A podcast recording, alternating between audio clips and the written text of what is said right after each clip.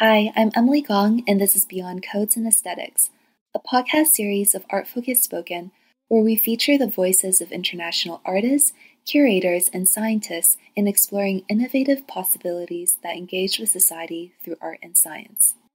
On today's episode, we are excited to speak with Kimberly Glassman, a Montreal born art historian, curator, and digital communicator, currently living in Oxford. Kim obtained her BFA in Art History and Psychology at Concordia University and completed her Master's of Studies in, art hi- in the History of Art and Visual Culture at the University of Oxford. Kim has worked at the McCord Museum, Concordia University, the Center for Oral History and Digital Storytelling, the SBC Gallery of Contemporary Art, the Museum of Jewish Montreal, the Convergence Initiative, and the North Wall Art Center. Kim has rich research and curating experiences in bridging and exploring the art science relationship, and it's a pleasure to welcome Kim to speak with us about this. Thanks so much for joining us today, Kim. How are you doing?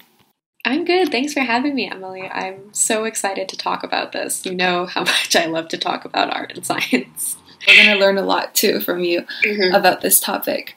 Um, and so, like, how has these few months been like for you in Oxford?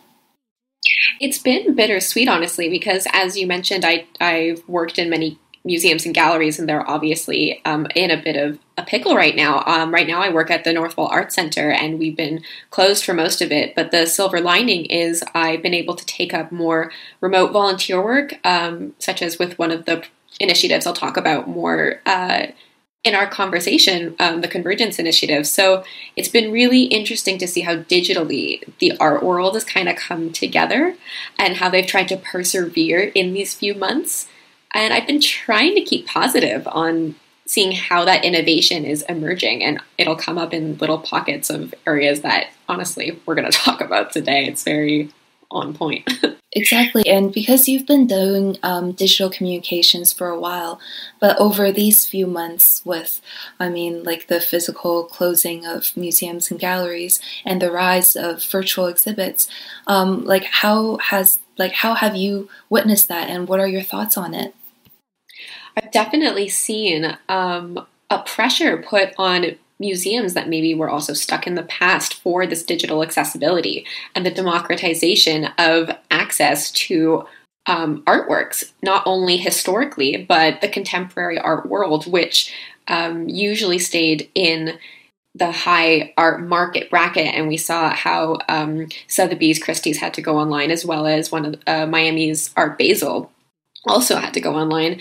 And the whole economic part of the art world had to alter how it functioned, but persevered. And museums, likewise, in their education facilities, they've had to start thinking through social media lenses. How are they going to interact with their their audiences of various ages ranging from families to specialists historians people who want to access the archives um, and how to how to get a virtual experience of your kind of weekend stroll down the city when you go as maybe a tourist or a local and you walk into your local museum. And more often you're seeing really interesting projects emerge online. And I was struck by, I think it was the Royal Shakespeare Company who coined this phrase, the show must go online instead of the show must go on.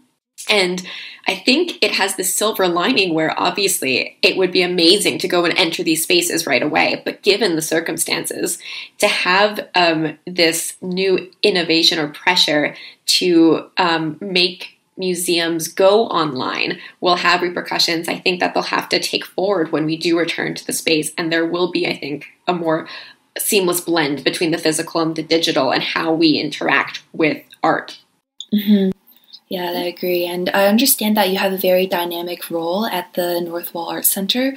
So, how has it been like there? Like, have you guys done um, virtual shows? And how's your experience? Mm. So, uh, working with the Northwall Art Center, my primary goals with visitor experience, and a lot of that entailed working in person with people as they came into the space. So, when lockdown hit, and in um, Oxford we were in lockdown for almost a month, um, and we had to close before everyone was put on furlough. My job was primarily to put out um, engaging digital content that could be shared. So it was a way to look at our artists and say, well, and more than just visiting the artist and reading the biography how does it relate to a history of art how does it relate to every like something else going on in the world um, and to have question prompts of how we can make something short and snippy on Instagram and maybe get people to comment on the art, this other type of engagement that goes back and forth. We also did some podcasts, which have been, seen a huge rise. Podcasts are just exploding now. Um, I mean, like this one, yeah, exactly. Um, and you know, I we I did an interview with um, Peter Lawrence, who is with the Engravers Society, um, which is based here in in London and Oxford. And you know, he he gave a full account of of the process of engraving and his work, and we were able to put that audio along with some of the visuals. And then you have this blend of content that maybe we wouldn't have even been able to provide when people physically go to the space.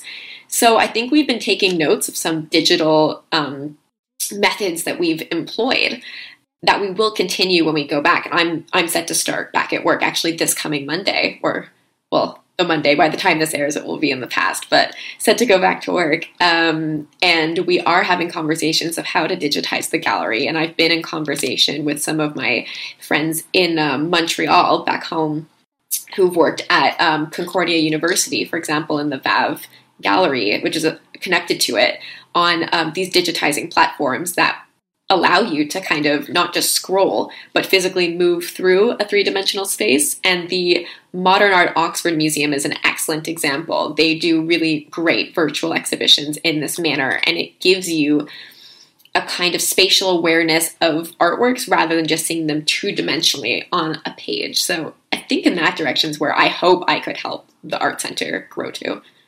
That sounds really exciting. I remember just like a year or two ago when I was speaking to you, you were already thinking about how to like digitalize um, shows so that they live beyond the short period of a month or two or three that they're up.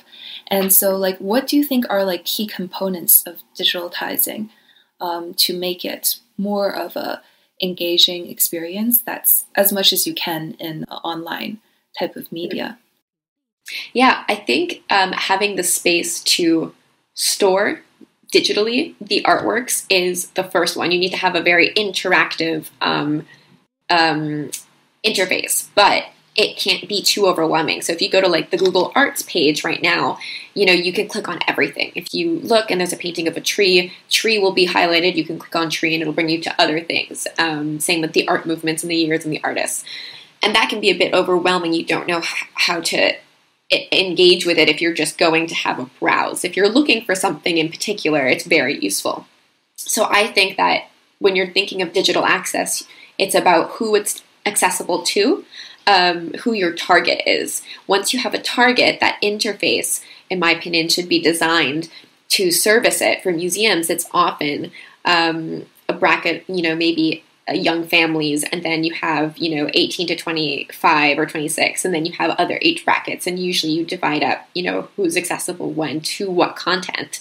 Um, but once you have that interface it's about sharing it. And now i do think that what the fashion industry has already done, and I'm not saying the fashion industry and the art industry are the same, but leaning into social media, using that visual platform like Instagram as a sharing mechanism, which a lot of museums have started to do, is a way to bring people into those interfaces because I find we don't often now um, peruse Google looking for a website to look at, we'll go on Instagram. And as we scroll through, we'll see something interesting and then we'll click into it, or Facebook or Twitter.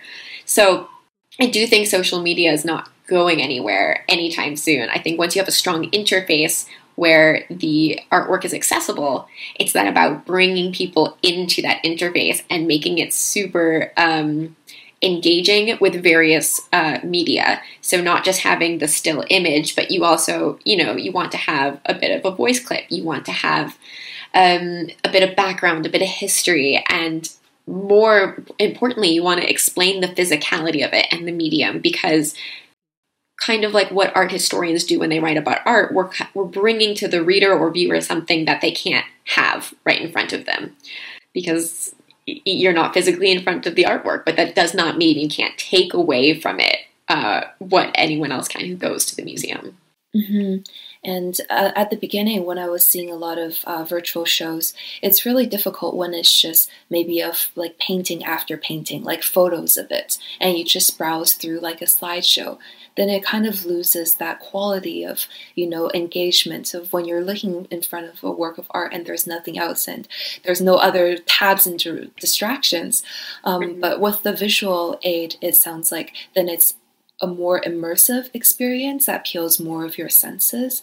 Um, mm-hmm. And so then, like, what is the tar- is there a targeted time of like um, that the description is um, however long for like one work of art? Is there to think about like how one person usually how long they spent in front of a piece of painting or another artwork?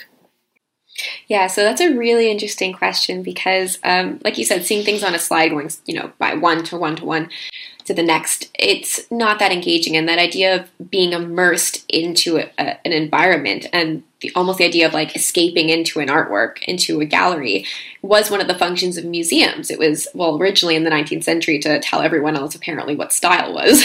but apart from that, it was to give this um, journey of escapism from their life, especially in the rise of the industrial era. And so having a virtual version of that. Um, is really important and ha- how to accomplish it um, and how to really get people to be immersed while looking at their screens um, is, like I said, to have that physicality. I think one of the best examples I've seen of that is um, the Natural History Museum here in Oxford, uh, which I got a chance to see, you know, a few months ago before all this happened. And uh, they had a great um, answer to a question, which kind of follows with what you're talking about, which is um, if we make everything online, what is the what? Why do we need to go to the museum? You know, so you want to say, well, everything's accessible online, and you can have this immersive experience, but you know, don't discount actually going to these buildings that the curator spends so long working on. And so what they do is they have a uh, an app and you go to the museum and you can engage with this content at home, but you can only unlock certain pieces of information if you scan the actual work.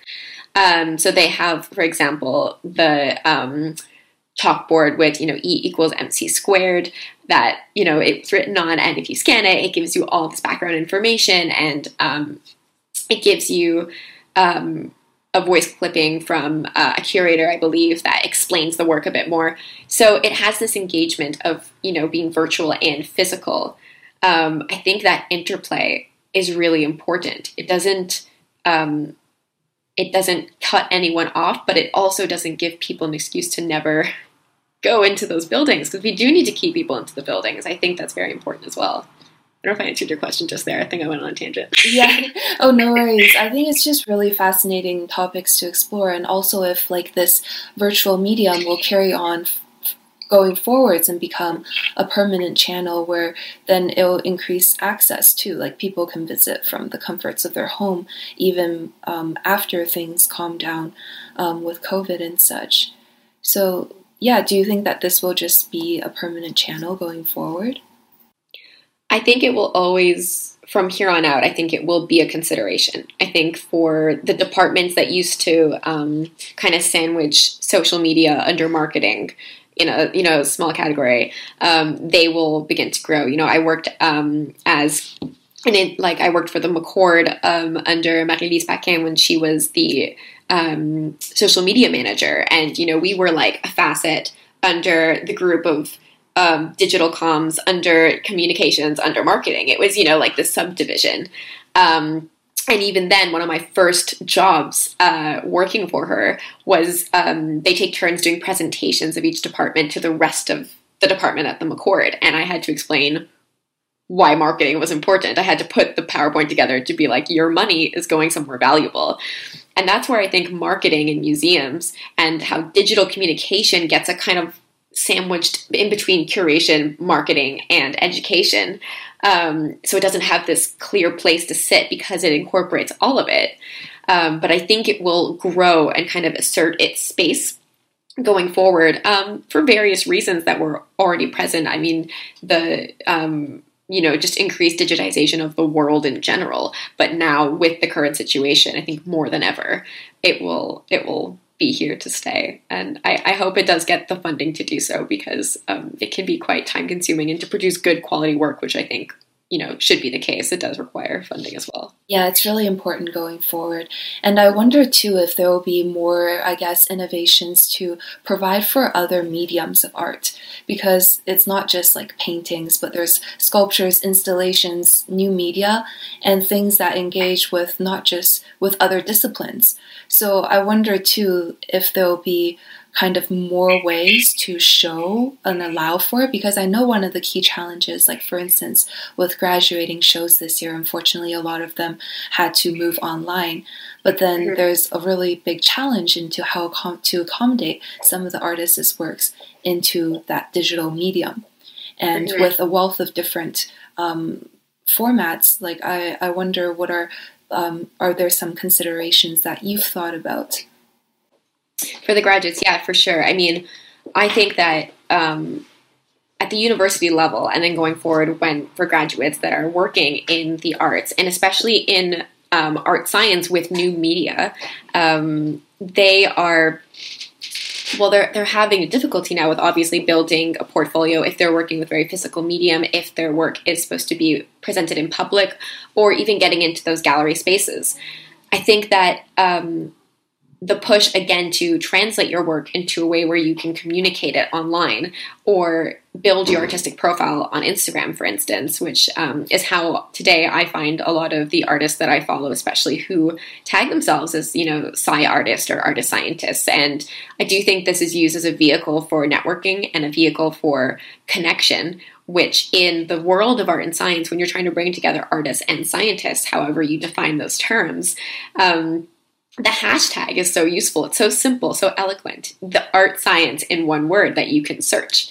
And, you know, if you're a graduate student and you put a piece of work up online or even a work in progress, because I know it's another issue entirely to put finished work online that is not paid for because you don't want someone to um, copy it, but even work in progress for the studio and then have that tag that enters you into this community um, this online community even without you having to search for it because your hashtag has entered you into that.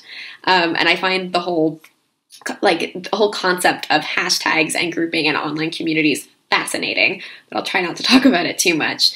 Um, but I do think that uh, going forward, there should be always an accompaniment to graduate exhibitions, especially when they're just going out into their professional world. Um, to have accompanying exhibition catalogs, to have ways to photograph your work or work with mediums that can translate um, to be shown in some way. And this can be video based because we have amazing artistic works that are dance, sound related, um, or uh, that can be photographed that are sculptural, and so on and so forth. Um, there was a graduate show that I looked at that was published online. It was for, oh, I'm gonna I'm going to send you the link, but it was for um, I believe the Royal College London. I will send you the link though. But it was this exhibition, and it was focused on art and science, and they published.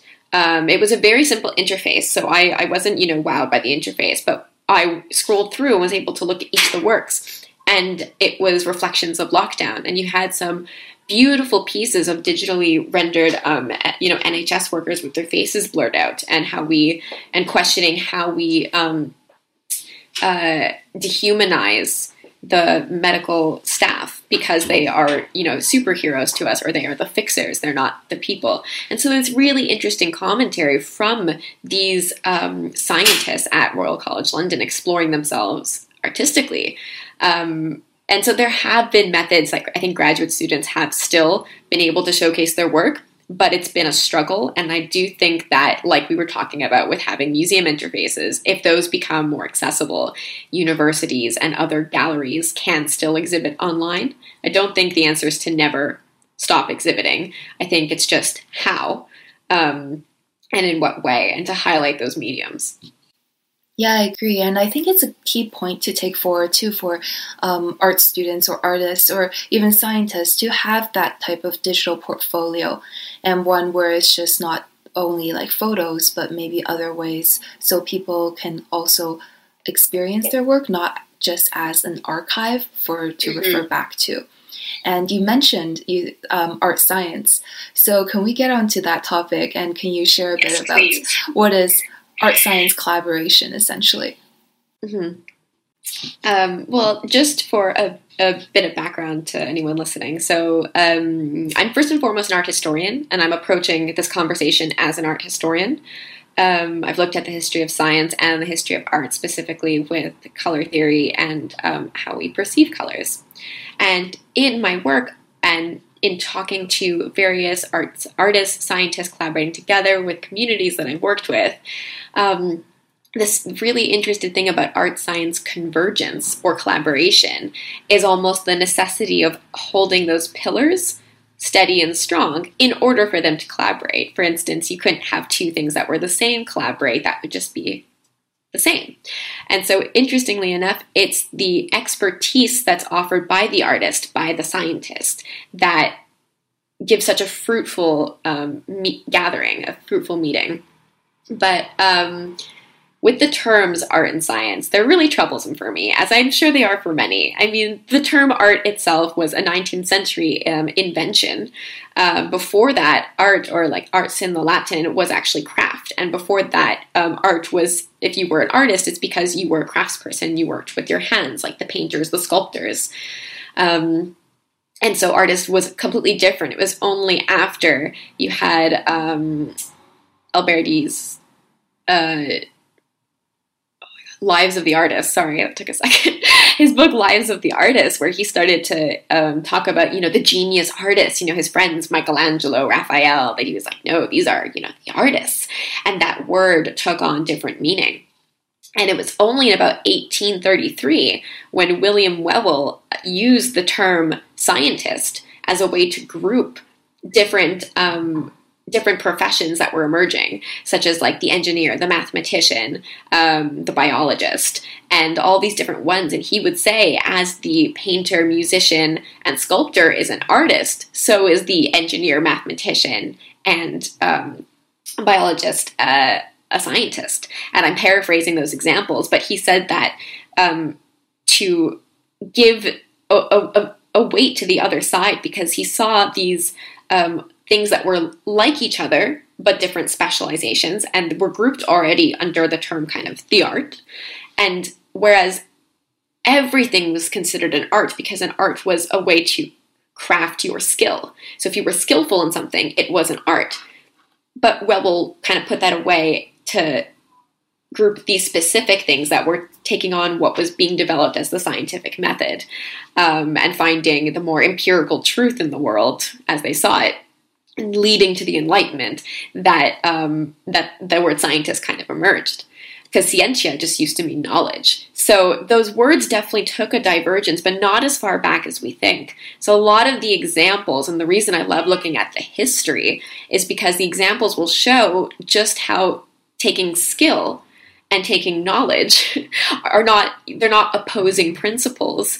Um, they actually are incorporated into each. Just one has grown into this as the seen kind of a creative emotional um, industry of the arts versus the kind of cold um, and not cold in a in a negative way, but then the needing it to be objective in as much as it can be um, lacking the person and more the results of the science and the scientist. Um, and those those that divergence, which you know C.P. Snow did in his in his two cultures lecture, talking about those two different things.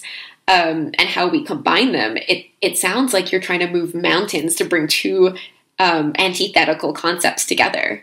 When really, uh, if we go back to the roots of those words and the roots of that of the beginnings, then you are bringing people together with their version of their expertise to inquire about the world, which is how it all started.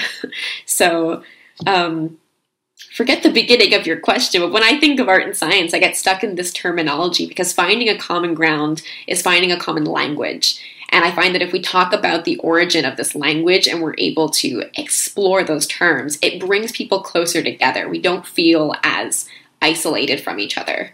So that's what I, I, like to do a lot when I look into the history of art and the history of science. What did it mean in their time, and how can we learn from that today? And then what about today? Like, how are we seeing this type of collaboration? Because, like you said, sometimes they're seen as very opposing, but then it could also be us kind of to categorize different things so that we can understand them better. But sometimes this categorization goes the opposite of its effect. This is very true. And the categorization, I believe, is not something we're going to dispel. We're not going to say art and science are the same, nor do I think we should. I think the hyphen in art science is really interesting um, because it's bringing two things together. And I think, like I said, with and what Whewell pointed out with the specializations, is it is two different expertise coming together. And you see really amazing results from that. I've seen them mostly in residencies. Um, you have artists in residence or science and scientists in residence. I think in 2017 you had on a more um, uh, famous scale. Um, you had, oh, of course, I'm blanking on his name, but at the uh, Neuroscience Institute at Columbia University, you had um, a prolific uh, contemporary artist. name I can't remember. Um, we can attach the link afterwards. Don't yeah, worry. Yeah. Okay. Or if you wanted to pull anything up to show us too, that also works. Feel free to do that at any time. It's really bothering me. I'll, I'll give the link, but um, someone from like big in the contemporary art world um, who had shown at you, you know museums just around the world working with under the supervision of neuroscientist famous neuroscientist Eric Kandel, um, Jeff Koons, um, the artist Jeff Koons working with Eric Kandel. Or not directly, but under supervision. You have these great videos that came out of the conversations between them, and he did these works where it was these reflective sculptures and it was the work of the neuroscientists talking about their work and Jeff Koons being inspired by it. And then um, I think he even exhibited it or put them up in the neuroscience lab so that it reflected other things, um, which is very fascinating. And the whole uh, investigation into perception and how the material reacts. So, uh, a residency, I think, is a great way we're seeing today. They give us space. And like I said, I think having that space is really important. Um, the space basically says, okay, you are allowed to enter this world because we feel very cut off. And when you have a space that says artists and scientists can come here for the purpose of both being here, um, you, they're able to open up. And that is where I think you have these amazing collaborations come through. Um, I remember one of the um, exhibitions I did in 2018 at Concordia with the Art Matters Festival. Um, I curated alongside um, two others. We did. Uh, it was called Disconnect uh, Alienate. Um, uh, it was called Disconnect: The Alienation of Art and Science, and um, we had these amazing students presenting kind of it's like the germination of their artistic careers and um, i'm still in touch with a few of them today and there was this space we basically said we want your work because it is at this weird intersection between art science technology. It doesn't yet have its its categorizations you know just a couple of years ago now. Um, but one in particular in particular um, geoffrey beauregard um, he did these great drawings um, kind of in a classic Enlightenment style um, of drawing uh, different plants in his backyard very accurately, as you would see in natural history textbooks. And then he also drew these um, individual people kind of going around it, and it was a series. And as the people kind of these little people enveloped it, it started to die. And he was a he was studying to be a biologist, and he switched into a fine arts track. But with him, he carried his um, the ethics and all of his uh, feelings about this very scientific field that he didn't have a place to put it. Um, only later did he find it, and again, in a space where you could. Um, and Concordia University is a very interdisciplinary university. So I mean, those are just a couple examples, but there's so many just all over the world. I mean, if you look at Le Laboratoire in Paris, which was founded by um, David Edwards, who wrote a phenomenal book called Art Science in the Post Google Generation, um, Art Science Creativity in the Post Google Generation, sorry. He does fascinating case studies of individuals who have transitioned from art to science or science to art, put themselves in both um, camps, and found that um, they can, when given the opportunity, kind of bring them together into these insane discoveries. I have, I jotted it down because I didn't want to forget their name, but um, one of the examples that he mentions is, um, oh yeah, Diana Dabby.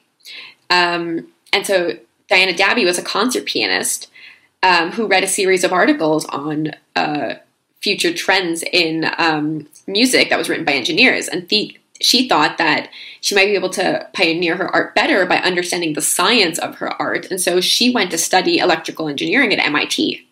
And only after struggling for um, years with the complex, complexities of chaos theory did you see a parallel between the patterns that surrounded the theory of a mathematical strange attractor and those of musical variation on theme. So she mapped the notes onto the solutions to chaos equations and not only provided a new way to view chaos, but then a new composition technique as well. So, I mean, his book, I would highly recommend it if you're interested in looking at individuals that carry the art and science within them. But I do think it's a lot more common and um, probably more accessible to a, a, wide variety of practitioners to have those residency spaces um, with tools that you can use to bring your art and science uh, inquiries together because it can feel quite daunting, especially if you're maybe an artist who's never um, who's wanted to approach the sciences, but you feel like it's just it, it's it's too boarded up. You don't know how to knock on the door. And likewise for scientists who don't know how to approach the arts because they have been told maybe to focus their research and their inquiries in only one direction. Um, and that it, their direction has to matter. You don't often hear science for science sake nowadays. so um, on both sides, I think having that common space is just immensely important. And it's really cool to hear about some of the projects that you've mentioned. And then from all the ones that you've talked a little bit about, I see a pattern where um, at this intersection of art, tech, and science, you have um, projects that where the art contributes to the science and the science contributes to the art. So, are what are like I guess hallmarks of this type of collaboration? And are there certain points that make it an art science collaboration or art tech collaboration um, under this? Mm, that's an interesting question. Historically, one of the markers that stands out to me was actually the um, uh, focus point of my supervisor, um, my supervisor's focus, which was on George Kepes, who was the first artist in residence at MIT. And this was kind of one of the first instances that you had a clear um, name for it. it he was there as an artist in residence to look at the technology, and he would do amazing close up photography um, and um, would publish it. It would just be fascinating because he would turn these very functional things um, into very beautiful works, and that was a um, interesting relationship that MIT still has to this day. I mean, you know, MIT has been the forerunner on things like wearable technology, which does come from people, artists who can work with textiles, um, melding with um, technological innovation. So that's definitely one that stays out, sticks out in my mind. Um, as well as a lot of architectural theory, which I'm less familiar with, but I know that um, the design of architecture, which does in its essence straddle um, the sciences and the arts, the artistic um, design of a building with the science required to make sure that it's going to stand up is just at that point. Um, and I've I I myself am not a specialist in architecture, but I know many friends who will talk for days about it. Most recently, I think the buzzwords around this would be neuroscience and neuroaesthetics as one of them. Um, speaking more about the visual arts, music has been uh, has been more intertwined, I feel, with science and mathematics specifically for longer, as I mentioned with um, Darby's example. But um, with the visual arts and neuroscience, it seems like this culmination of questions about aesthetics. Um, the neuroscientist at one point said, and I think it starts with about Semir Zeki in 1990, I think he published one of the works. Probably goes a bit further back, but around 1990, I'd say, is when it became like buzzworthy for the first time. Um, and he talks about what if we can find in the, our brain where it pings and lights up when we look at something beautiful and it, it born this, you know, it started this theory of um, neuroaesthetics where they're looking for it. Okay, can we find it? And now there are a lot of issues with it on the scientist side, on the artist side. There's still no conclusion, but what it did was it opened the floodgates to all these questions um, and all these possibilities. It's a marker, I think, where neuroscience, which is what is believed by many as the um, truth telling kind of science. You know, it tells us what connections happen in our brain, and people don't really doubt the science when they hear, oh, it's a neuroscientific explanation. Um, being able to reduce art to an explanation. Okay, we know what's good and what's bad, um, or rather, what they believe is beautiful. However, as we know, with artists, you know, starting as back as Marcel Duchamp, art is not always supposed to be beautiful. It can provoke. Um, it can be ugly. Um, they said, you know, we, we had artists, especially the postmodernists, saying, well, art should be about truth and the human condition, and that's not always pretty. So neuroaesthetics does have its own issues um, and i am very interested to see like where it goes in the future but out of that came neuroart um, and neuroart is another field where you actually just take images of the brain and show them as artistic works um, because often uh, a gel um, a particular gel, the name's escaping me, it's like silver, is used, you can color them to track what's happening in the brain. That's usually how the scans work. So you have this kind of trace um, of what's lighting up in your brain. And there have been um, great investigations, and I think, I forget, I think it's the Wellcome Trust. I have to double check, but there um, is an annual contest for um, brain images, and they're seen as artworks. So you do have this kind of obsession with the brain aesthetics and the visual arts that all come together. And I think it's a modern day hallmark. Um, ignoring, which I tend to, you know, like Leonardo da Vinci, which a lot of people think, you know, well, da Vinci was the epitome of art and science. And in many ways he was, but in his time, uh, that was seen as um, his craft, it was his skill. And um, there were others, maybe not as prolific, but that also engaged in those activities in recording the natural world. So when I look at the modern world, where we're fighting barriers or trying to either um, find the science behind art or art used in science.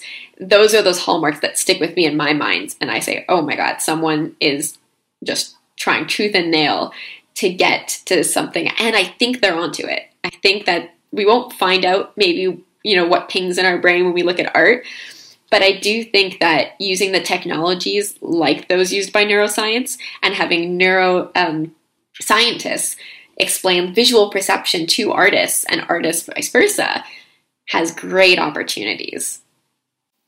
Do you think in your art that there's the space for scientists and artists to learn um, each other's perception and for that to like influence their work?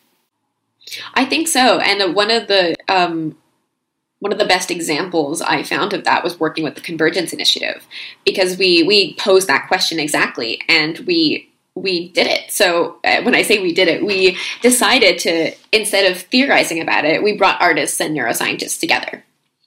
And so in the project, which started in 2016 by um, Dr. Christian Seltzer, who's uh, a neuroscientist and um, he does um, graphic art and stained glass work. He um, at McGill, and he um, brought me on, and we decided to. We had a group of artists from Concordia and neuroscientists from McGill, and they before we even started their collaborative project, they did a five minute talk series, each of them. So the scientists had to boil down their um, work into five minutes to explain to the artists, and the artists likewise had to boil down what they were working on to the scientists. And together, afterwards, they would kind of pair up based on their common interests and create something entirely new. And it was, it, it, happened for the first time in 2016, which I was involved in, and it's been going on every year since, even after I've moved away. Um, Christian has a great team of volunteers with him, um, and the artists and scientists seem to want it. That's the part that I find so interesting. Um, I spent time interviewing them as the project happened in 2016.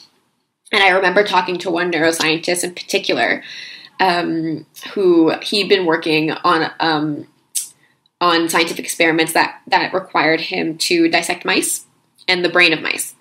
And he tells me that um, you know he's a vegetarian. He says he believes in animal rights and he doesn't um, believe in eating meat.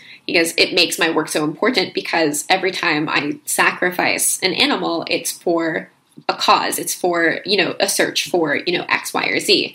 And um, he talks about how he didn't have an an outlet to to express that because um, it's just so bottled up because it's a you know you get it passed by an ethics committee an ethics board it's rationalized and then you go ahead with it and it was interesting talking to him because you could see all of this um, there's stuff around the science that i don't think we always talk about i think that's where art has its place and that kind of goes into um, a theory that was presented by bruno latour called actor network theory which it looks at all of the connections what he calls actants around a scientific discovery or um, the act of employing a scientific method um, to find a scientific discovery.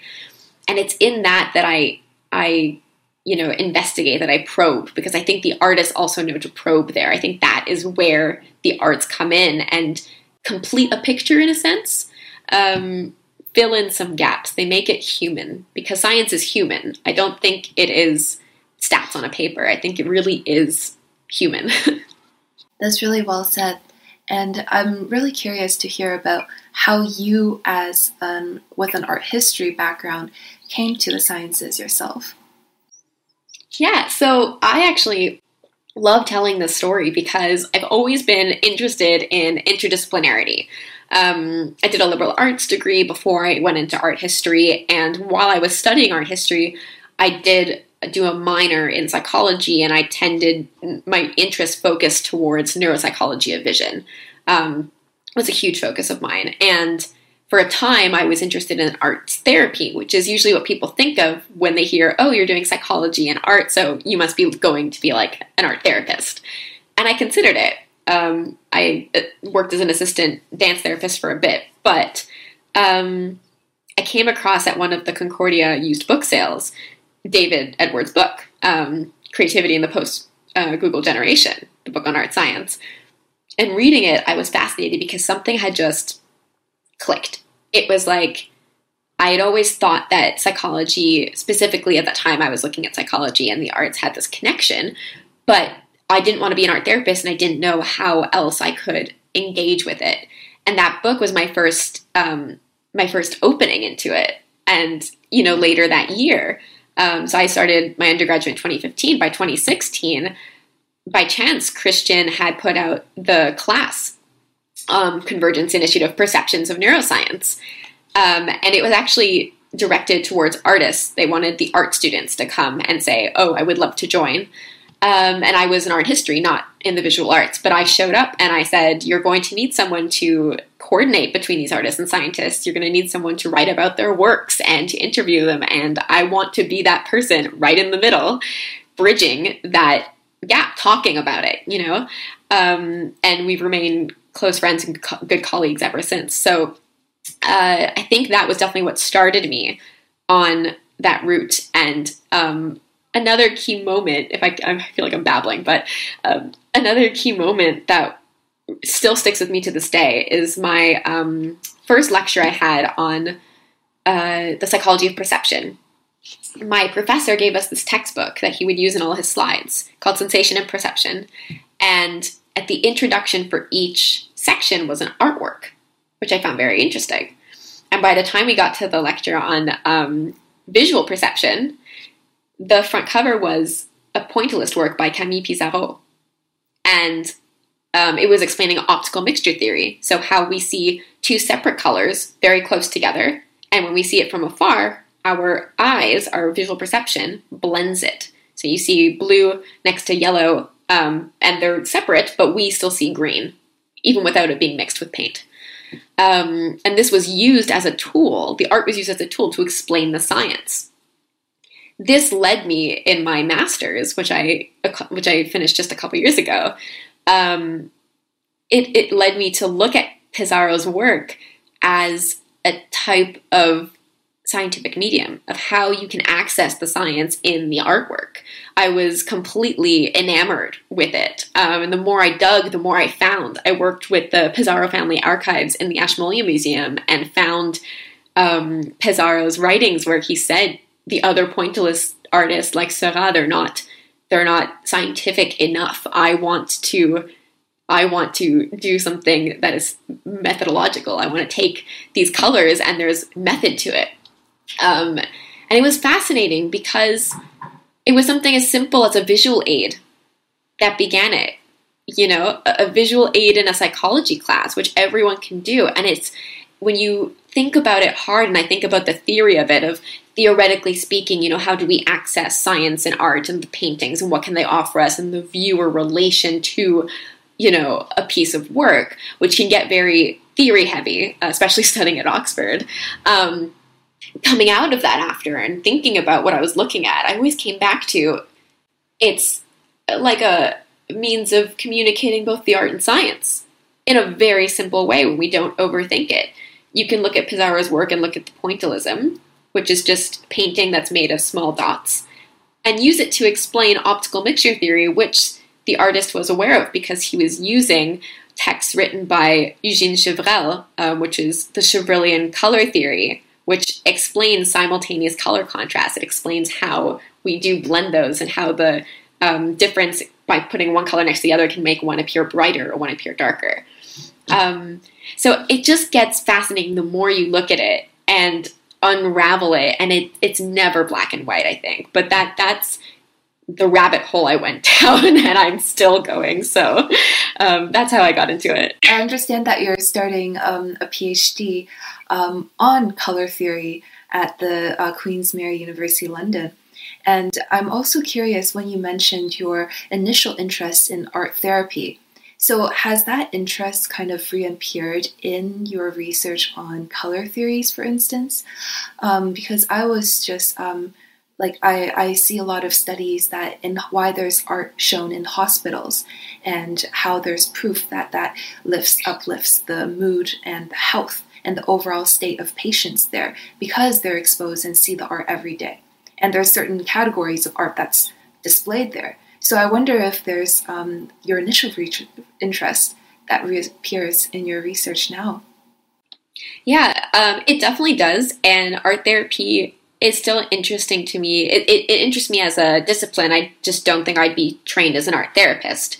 But, um, you know, when I was entertaining the idea in my undergrad, I did do um, some research on um, color theory used with Alzheimer's patients in um, painting the rooms. And there was just this consensus of certain colors, I think it was yellows and blues, that were just more appealing overall um, to patients who perhaps couldn't express themselves and what their preferences were. And it was just like a general look at how to keep people calm.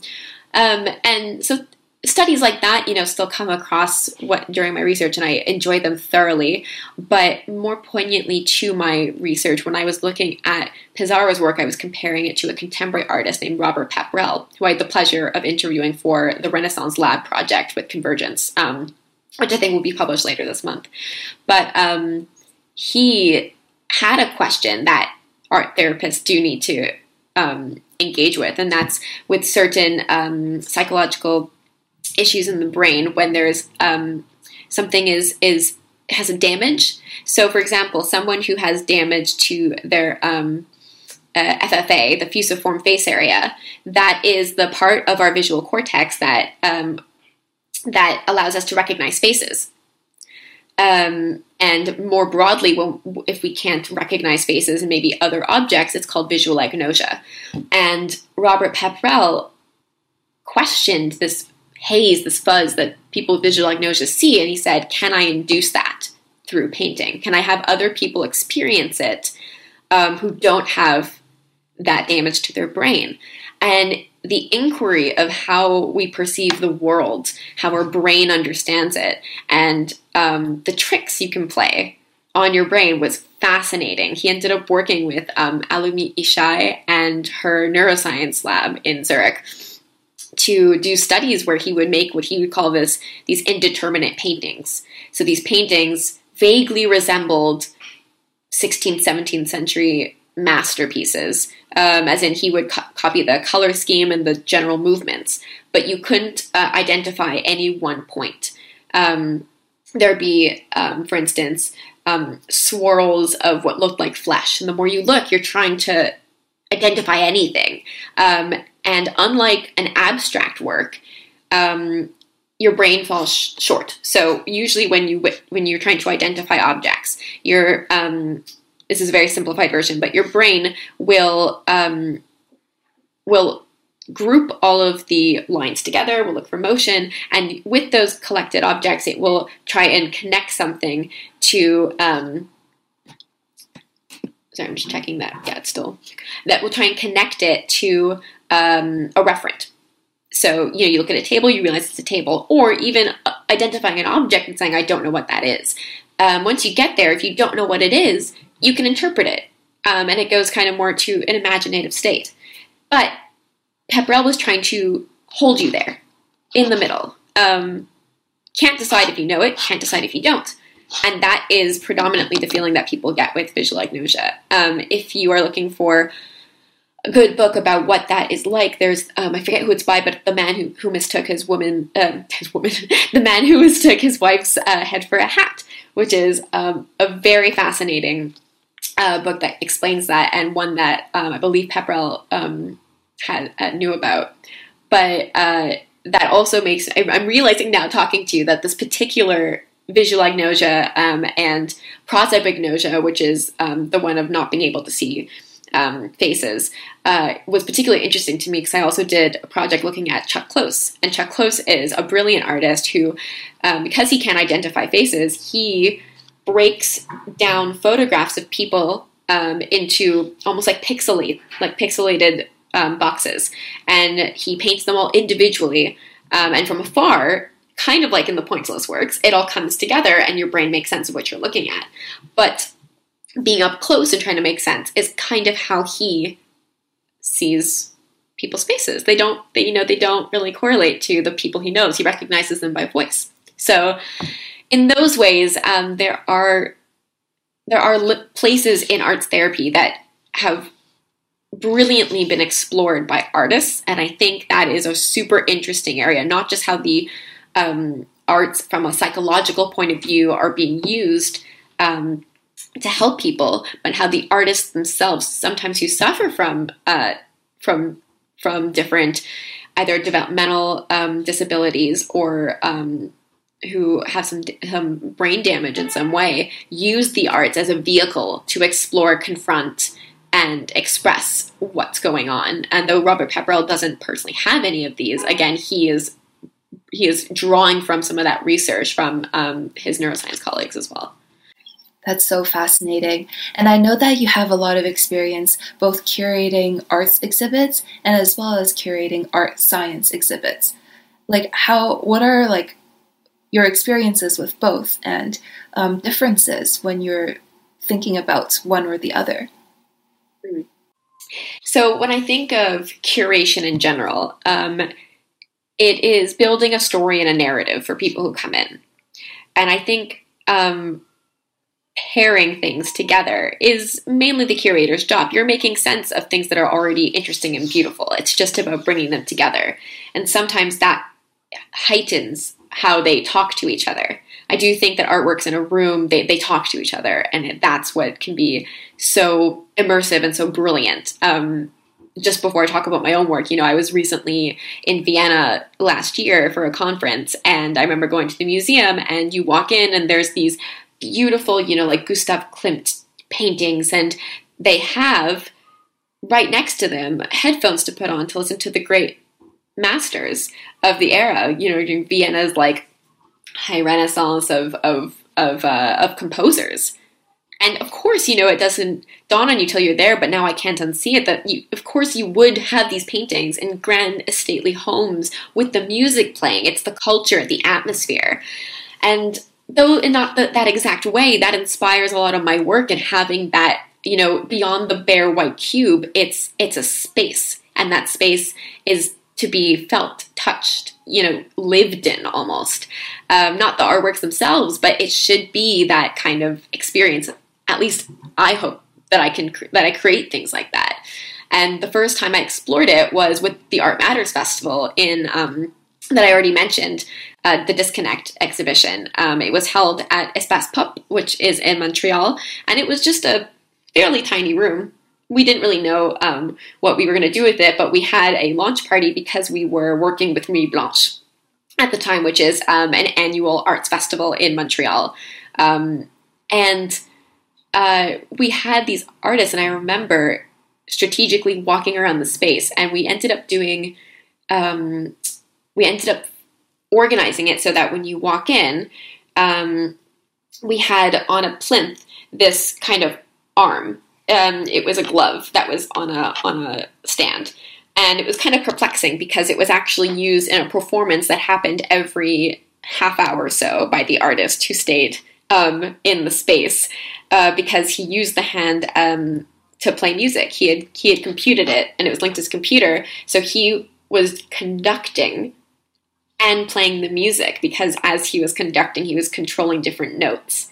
Um, it didn't sound maybe as melodious as you know us going to a concert but the technology behind the artistic vision of what if i can compose and play at the same time is brilliant. But so you walk in and see this hand and my idea with that was literally to pull you in and turn you to the left because we had this brilliant opposition of like on the right side we had these drawings um, by an artist in Montreal who um, just did these heart wrenchingly beautiful sketches of mental illness.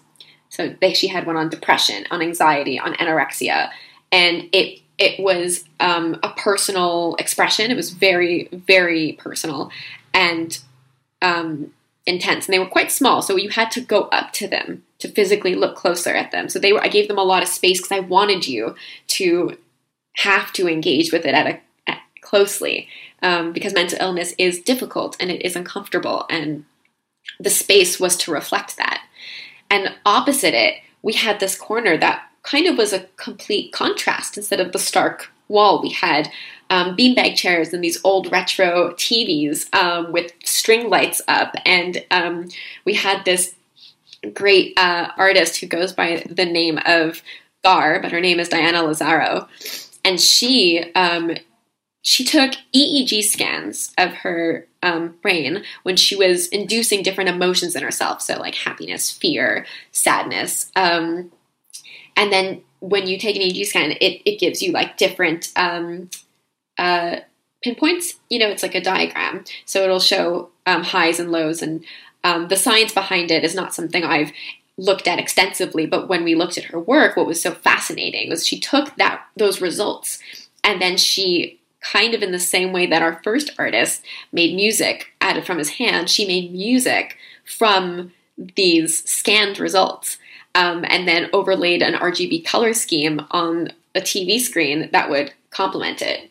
And though when you listen to it, it's quite jarring, and so are the images, sitting in that comfortable space and hearing and seeing something that was recorded from inside your brain, kind of translated through these different technologies while looking at this very personal expression of some of those intense feelings um, was ways that they could talk to each other. These works could talk to each other without us having to say it. You know, you're sitting, listening, and the TVs were kind of positioned outward so that they could they can talk. Um, and then all the while, we had this big screen uh, down at the back of the gallery space. Um, and it was a project by um, these two artists, Timothy Thomason and Owen Coolidge. And they um, took Twitter analytics to find um, it's the it was a map of Montreal with different colors. And the analytics were trying to find, they had a, I think it was over 8,000 word catalog of finding words that were happy, sad, frustrated, or angry. And you could see where in Montreal in real time, people were happy or sad, and you could see those concentrations coming through. So it wasn't um, almost like a statistical inquiry, but also with people's emotions. Um, it was just a fascinating combination of works. They did not plan this together, and yet the curator's job is to say, you're looking at it through this perspective and touching on the science of um, maybe health the health um, the health side of mental illness and you're looking at how our brain works and different methods we can understand it. And you are looking at data analytics and how can we turn that into almost like an artistic geography um, a moving geography and saying well actually you're all talking about more or less the same thing and we can explore that in one way by standing in the center of a very tiny room. So that, i mean that was one of my favorite projects Great, and this is a great note to end on. Um, this is such a fascinating topic, and the things that you've mentioned, I feel like we could have a really long discussion that goes yeah. hours about it. Um, but it would be really great that we'll put the uh, links to some of the things that you've mentioned down below.